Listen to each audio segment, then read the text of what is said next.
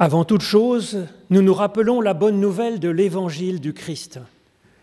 Quoi que vous soyez, qui que vous soyez, la grâce, la miséricorde et la paix vous sont données par Dieu en Jésus-Christ, notre Seigneur.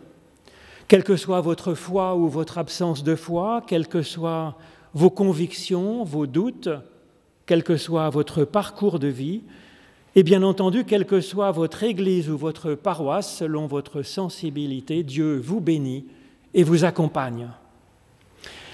Grand merci d'être là en ce dimanche matin. Votre participation est une bénédiction pour les autres et ça fait du bien de se rassembler ainsi, tout particulièrement en cette semaine d'unité des chrétiens. Alors bienvenue à des fidèles de différentes églises et c'est, je crois, vraiment une richesse d'avoir notre diversité dans le christianisme catholique et protestant. Et nous accueillons ce matin avec joie le Père Michel Fontaine qui nous donnera la prédication ou l'homélie avec ce beau nom grec qui est donné au sermon euh, dans euh, l'Église catholique. Et ce soir, nous sommes invités à la messe à Saint-Paul à 18h30, où je donnerai l'homélie, la prédication, le sermon sur le même texte de l'Évangile que ce matin. Alors c'est une joie d'avoir dans la cité ce témoignage de fraternité euh, en Christ. Nous entrons dans la louange avec ce psaume. Chantez à l'Éternel un chant nouveau, chantez à l'Éternel terre entière. Chantez à l'Éternel et bénissez son nom. De jour en jour, proclamez son salut, racontez à tous les peuples sa gloire, à toutes les nations ses merveilles. Il est grand, l'Éternel, hautement digne d'être célébré. Lui, l'Éternel, fait les cieux, devant lui splendeur et majesté, en sa présence puissance et beauté. Rendez à l'Éternel, famille des peuples, rendez à l'Éternel la gloire et la puissance, rendez à l'Éternel la gloire de son nom. Joie au ciel, exulte la terre. Les masses de la mer mugissent, la campagne tout entière est en fête. Les arbres des forêts dansent de joie devant la face de l'Éternel, car il vient. Il vient pour gouverner la terre et les peuples selon son amour et sa fidélité. Alors en fait, ce n'est pas ce psaume 96 euh, que je viens de vous lire que je vous propose de chanter maintenant, mais le psaume 95, Réjouissons-nous au Seigneur. Donc c'est page 107 dans notre psautier dont je vous propose de chanter les trois premières strophes.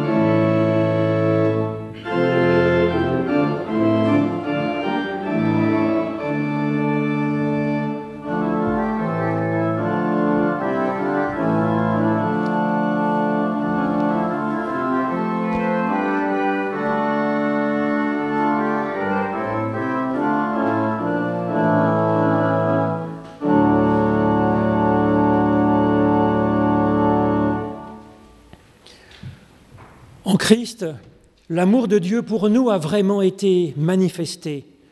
Il nous dit, venez à moi, vous tous qui êtes fatigués et chargés, et je vous donnerai le repos. Alors c'est fort de cette promesse que nous pouvons nous tourner vers l'Éternel, notre Dieu, pour lui demander en toutes circonstances son pardon et son aide pour avancer. C'est ce que je vous propose de faire en, en suivant du cœur cette prière de Saint Augustin.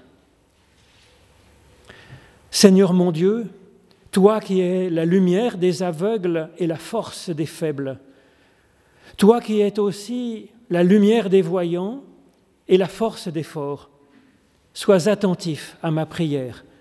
Écoute les appels que je lance du plus profond de ma misère. Car si tu ne m'entends pas et si tu te détournes de moi, où pourrais-je aller et à qui m'adresser? Ô mon Dieu, ne me laisse pas, ne m'abandonne pas. Je suis comme une plante qui a besoin que tu l'arroses de tes bienfaits. Seigneur, aie pitié de moi. Fais, par ta miséricorde, que je trouve grâce devant toi. Pour me faire découvrir les merveilles de ta parole, je te le demande par notre Seigneur Jésus-Christ, ton Fils, lui en qui sont contenus tous les trésors de sagesse que je cherche en vain dans les livres.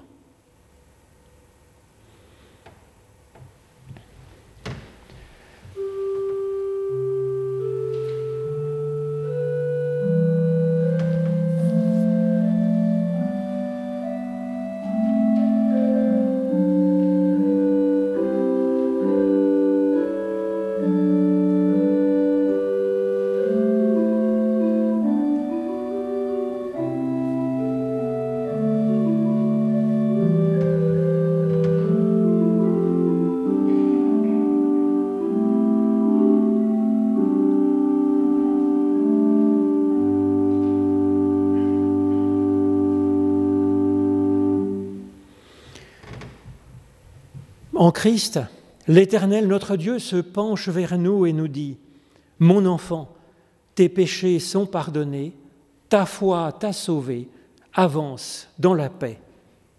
Rendons grâce à Dieu pour la douceur et la force de ton pardon, pour l'aiguillon de ta parole, pour l'unité que tu nous donnes par ton esprit. Béni sois-tu, notre Dieu, pour ta présence qui change notre vie pour ta puissance qui nous ressuscite maintenant, pour ta paix qui éclaire nos jours. Béni sois-tu, notre Dieu. Pour la mission que tu nous confies dans ce monde, pour l'espérance que tu nous charges d'annoncer, pour ton amour qui nous lie à l'humanité tout entière en un seul corps, béni sois-tu, toi qui nous bénis. Et je vous propose de poursuivre notre reconnaissance avec le chant, page 234.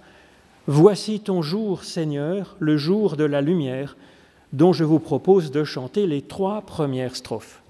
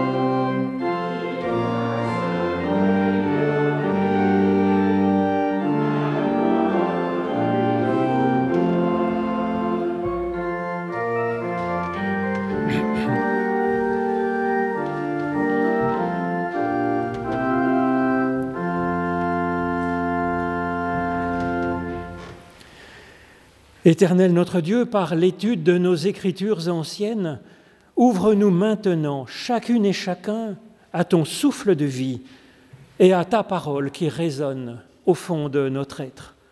Au nom de Jésus-Christ. Amen.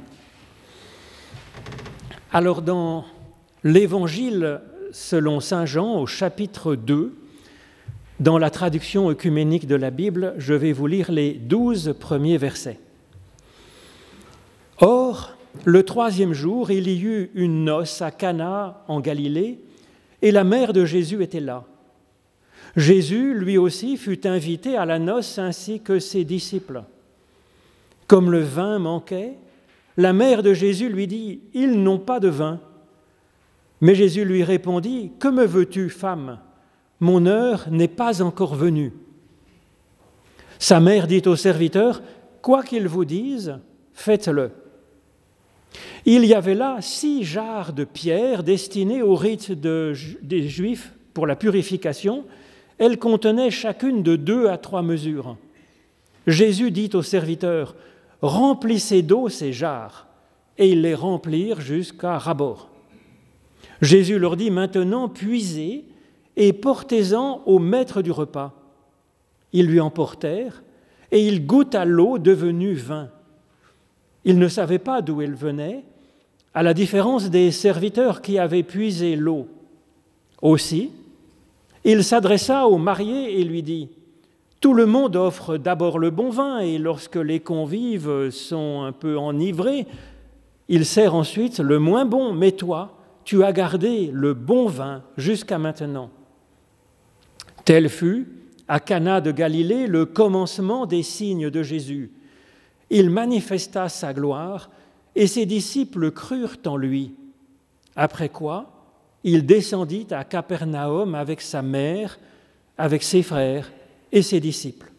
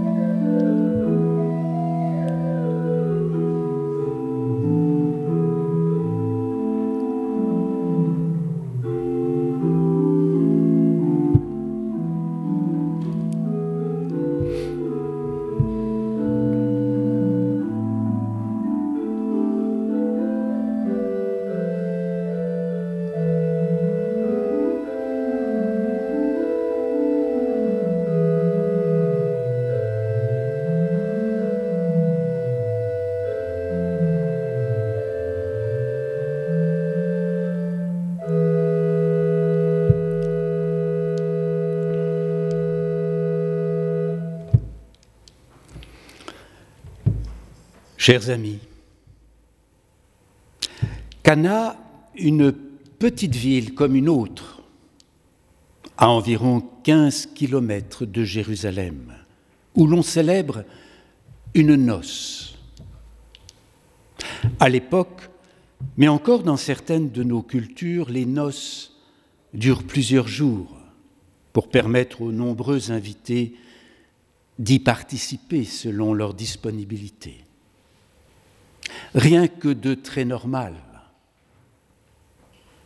Alors, de cette normalité, l'évangéliste va en faire la matrice de l'accomplissement de la bonne nouvelle. Faisons un pas avec lui pour en découvrir les contours.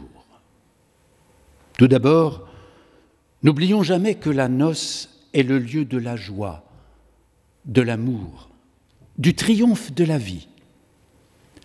Nous y percevons déjà les traces de l'Ancien Testament qui s'y référait également pour évoquer l'horizon de la fin des temps, celui des noces de l'agneau.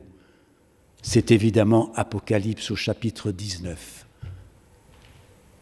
De nombreux invités, disions-nous, eh bien oui, parmi eux, Marie, la mère de Jésus, et lui-même va l'y rejoindre, ainsi que ses disciples. Mais l'évangéliste précise, c'est le troisième jour. Alors l'ancrage s'annonce et devient signifiant. Il nous renvoie aux origines, aux dons de l'alliance faite à Moïse, évoqué dans l'Exode au chapitre 19. Dieu dit à Moïse en parlant du peuple qu'il soit prêt pour le troisième jour, car le Seigneur descendra sur le mont Sinaï. Oui, l'histoire de notre humanité prend conscience de ses racines. Et puis bien sûr, c'est le rappel de la résurrection de Jésus au troisième jour. Nous réalisons alors que cette parole de Jean est programmatique. Elle nous déplace complètement pour nous faire entrer dans l'annonce du don de Dieu, de son projet. Et quel est-il? Nous donner sa vie, et sa vie en abondance. Le chemin de notre foi se précise. Eh bien, c'est dans cette double réalité que l'évangéliste Jean vient nous rejoindre aujourd'hui. Celle d'une noce pleine d'humanité sous toutes ses formes, mais aussi qui de fait devient signe de l'accomplissement de la promesse. Il nous rend compte d'un événement appelé le miracle de Cana, mais qui est infiniment plus. Il est le premier signe totalisant de Jésus parmi nous. Pourquoi totalisant? Eh bien parce qu'il nous engage à être acteurs avec Jésus dans ce premier signe efficace du salut. Là est l'irruption de notre libération, de notre rédemption au cœur de notre existence humaine. Alors je vous invite à entrer plus en profondeur dans cette parole qui n'en finit pas de se dérouler devant nous. Je ne ferai pas quelques exclusions des différents éléments de ce passage. Je vais me centrer principalement sur ceux qui sont initiants et qui nous disent l'essentiel. Tout d'abord, pour bien comprendre ce que nous sommes en train de vivre, il nous faut réécouter le court dialogue qui précède le récit que nous venons d'entendre. Rappelez-vous, cela se passe entre Jésus et Nathanaël, un juif originaire de Cana, connaissant bien l'Écriture, mais très sceptique à l'égard de la personne de Jésus. S'adressant à Philippe, son ami, Nathanaël lui dit De Nazareth peut-il sortir quelque chose de bon? Philippe lui dit Viens et vois. Jésus alors regarde Nathanaël, qui venait à lui, et lui dit, Parce que je t'ai dit que je t'avais vu sous le figuier, tu crois Tu verras des choses bien plus grandes, le ciel ouvert, et les anges du Dieu monter et descendre au-dessus du Fils de l'homme.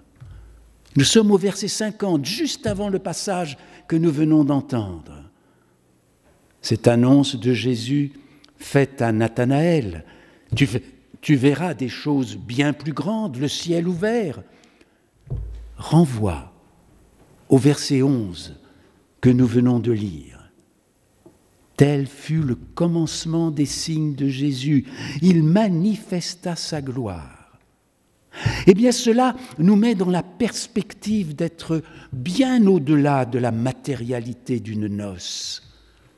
Cela veut nous dire, je suis là, avec vous, dans votre humanité.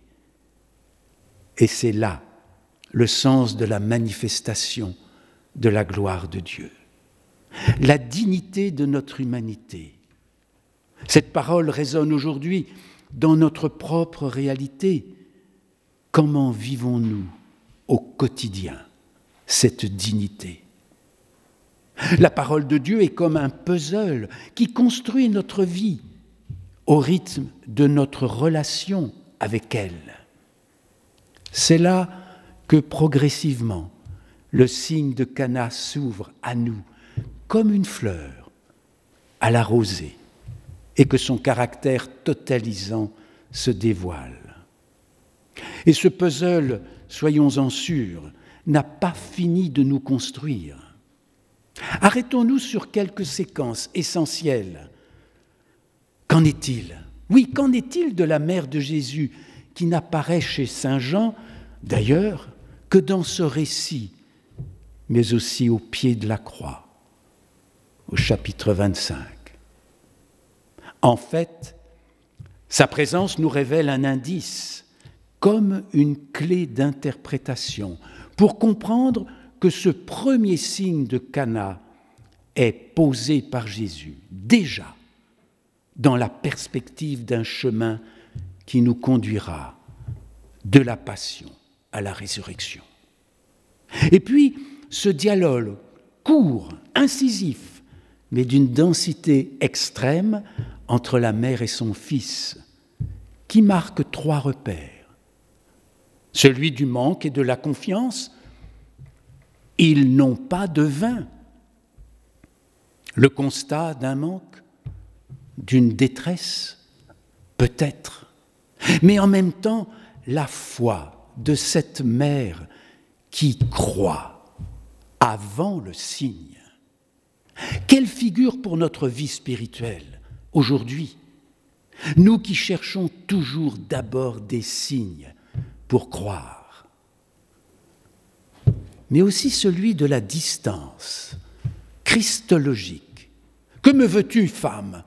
Mon heure n'est pas encore venue, que l'on traduit aussi par Qu'y a-t-il entre toi et moi?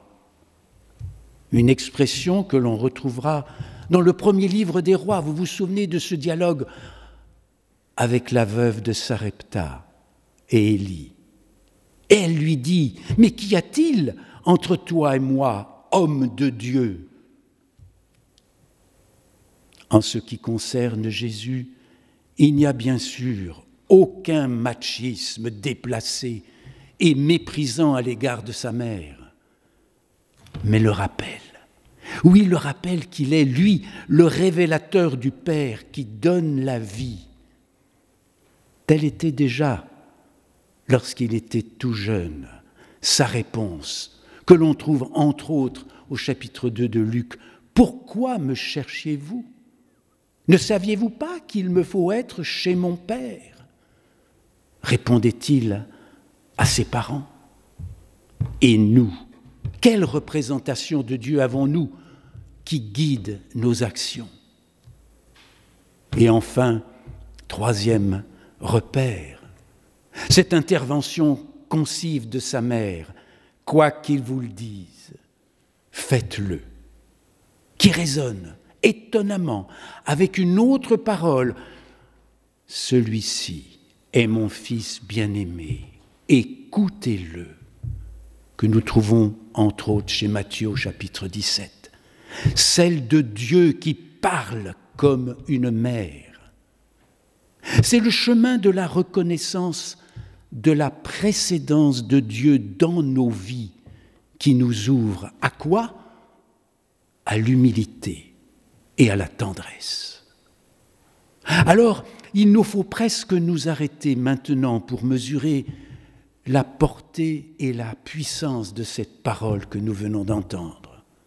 Ce passage de l'Évangile, appelé les noces de Cana ou le signe de Cana, doit nous faire et nous aider, faire émerger et nous aider à ce que j'appelle à faire émerger la cohérence générale de la bonne nouvelle, celle du projet de Dieu, autrement dit, découvrir le vrai sens du salut, mot que l'on a du mal à utiliser et prononcer aujourd'hui, promouvoir la dynamique de la promesse, de l'alliance, du pardon, de la joie des béatitudes.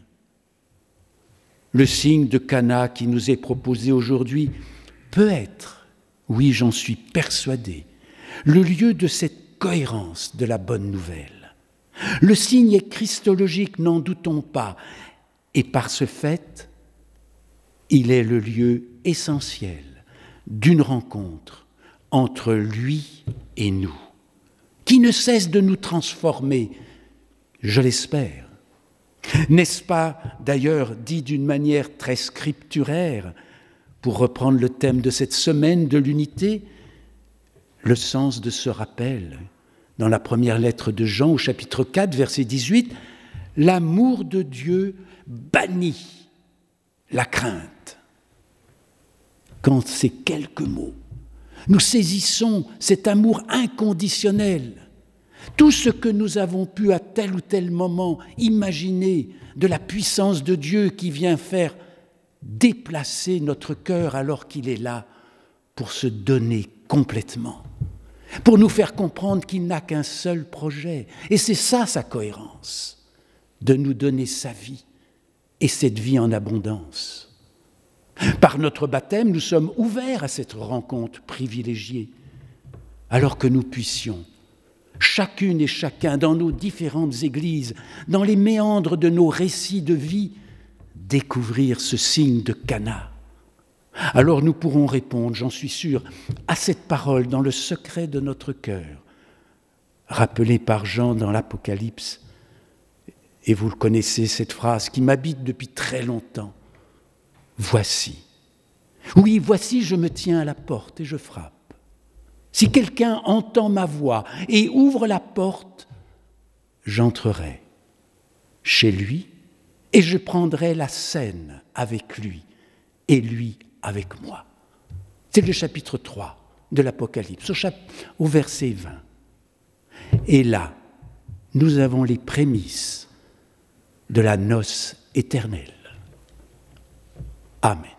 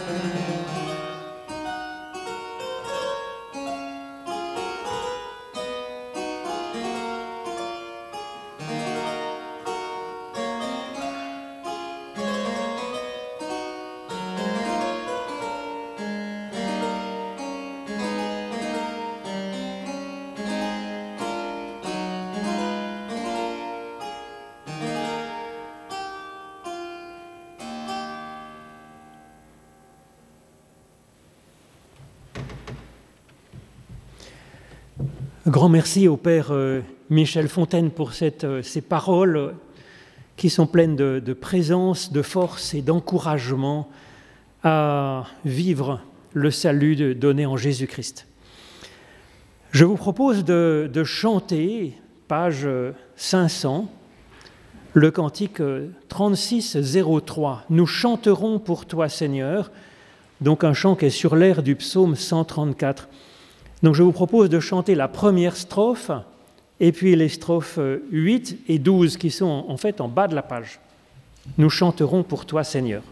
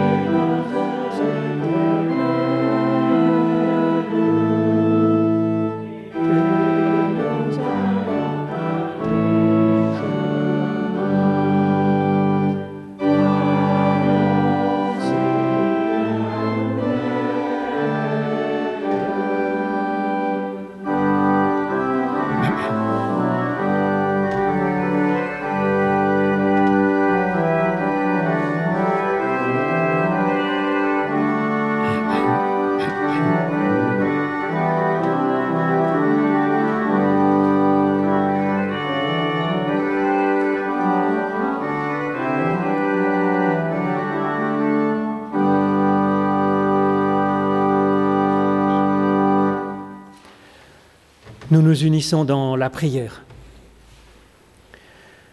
Seigneur, tu nous visites là où nous en sommes et tu nous aides à avancer de la meilleure des façons. Fais que nous soyons des signes vivants de ton règne qui vient. Fais-nous reconnaître que nos frères et sœurs aussi reflètent quelque chose qui vient de toi. Enflamme-nous de la passion pour la justice et pour la paix parmi tous les peuples. Remplis-nous de la foi, de l'espérance et de l'amour qu'a manifesté Jésus-Christ. Fais-nous un dans la puissance de l'Esprit. Et que la foi progresse dans le monde. Que ton nom soit sanctifié dans notre nation et dans toutes les nations que ton Église, qui dépasse toutes les frontières et les institutions, puisse manifester qu'elle forme un seul corps au-delà de nos visages particuliers. Nous voulons ainsi t'aimer et te suivre, puis aimer et servir en ton nom les personnes que tu nous confies, et qu'ainsi pas une seule personne ne soit oubliée, laissée sans secours. Et nous rassemblons toutes nos prières dans celles que Jésus nous a données, prières qui font de nous tous des frères et des sœurs, fils et filles de notre Père, de notre Mère que nous avons aux cieux. Notre Père qui es aux cieux, que ton nom soit sanctifié, que ton règne vienne, que ta volonté soit faite sur la terre comme au ciel. Donne-nous aujourd'hui notre pain de ce jour.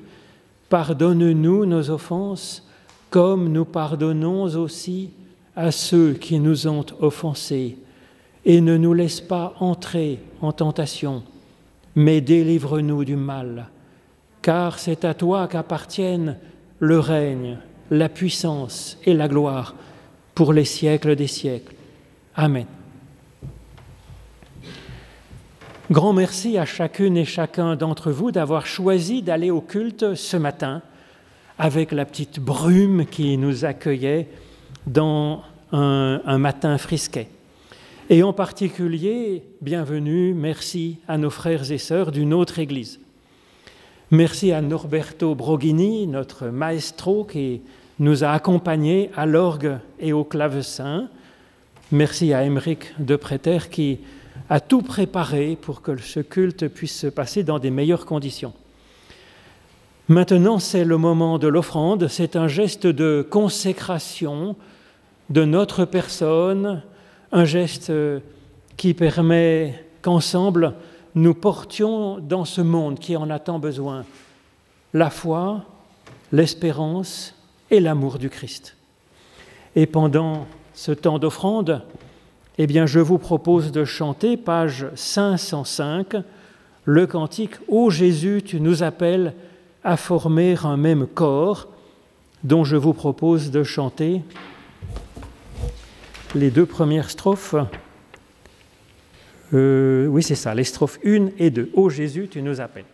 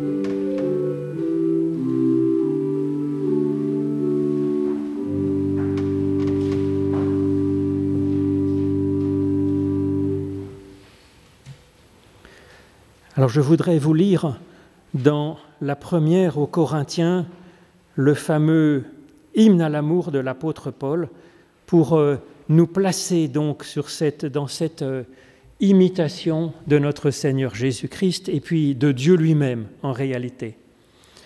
Quand je parlerai les langues des hommes et des anges, si je n'ai pas la charité, je suis un airain qui résonne ou une cymbale qui retentit. Quand j'aurai le don de prophétie, la science de tous les mystères et toute la connaissance, quand j'aurai même toute la foi jusqu'à transporter les montagnes, si je n'ai pas l'amour, je ne suis rien.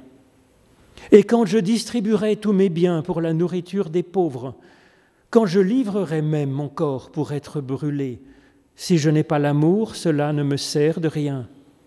L'amour est patient, il est plein de bonté. L'amour n'est pas envieux, L'amour ne se vante pas, il ne s'enfle pas d'orgueil, il ne fait rien de malhonnête, il ne cherche point son intérêt, il ne s'irrite pas, il ne soupçonne pas le mal. L'amour se réjouit de la justice, de la vérité, de la fidélité. Il excuse tout, il croit tout, il espère tout, il supporte tout. L'amour ne meurt jamais. Les prophéties prendront fin, les langues cesseront, la connaissance disparaîtra, car c'est en partie que nous connaissons, et nous prophétisons en partie. Mais quand ce qui est parfait sera venu, ce qui est partiel disparaîtra. Lorsque j'étais enfant, je parlais comme un enfant, je pensais comme un enfant, je raisonnais comme un enfant. Lorsque je suis devenu adulte, j'ai fait disparaître ce qui était de l'enfant. Aujourd'hui, nous voyons au moyen d'un miroir d'une manière confuse, mais alors nous verrons face à face. Aujourd'hui, c'est en partie que je connais, mais alors je connaîtrai comme j'ai été connu. Maintenant donc, ces trois choses demeurent, et elles demeurent éternellement. La foi, l'espérance et l'amour. Mais la plus grande de ces réalités, c'est l'amour. Recherchez l'amour. Et pour arriver à vivre cela un peu plus, un peu plus profondément chaque jour, nous recevons la bénédiction qui nous est donnée par Dieu. Bénédiction qui nous est donnée au singulier selon le livre des nombres. L'Éternel te bénit et t'accompagne. L'Éternel fait resplendir sur toi sa lumière et t'accorde sa grâce. L'Éternel lève son visage vers toi et te donne la paix. Tu sauves, ô Éternel, l'humain et tout ce qui vit, qu'il est précieux ton amour, ô Dieu, mon Dieu. Amen.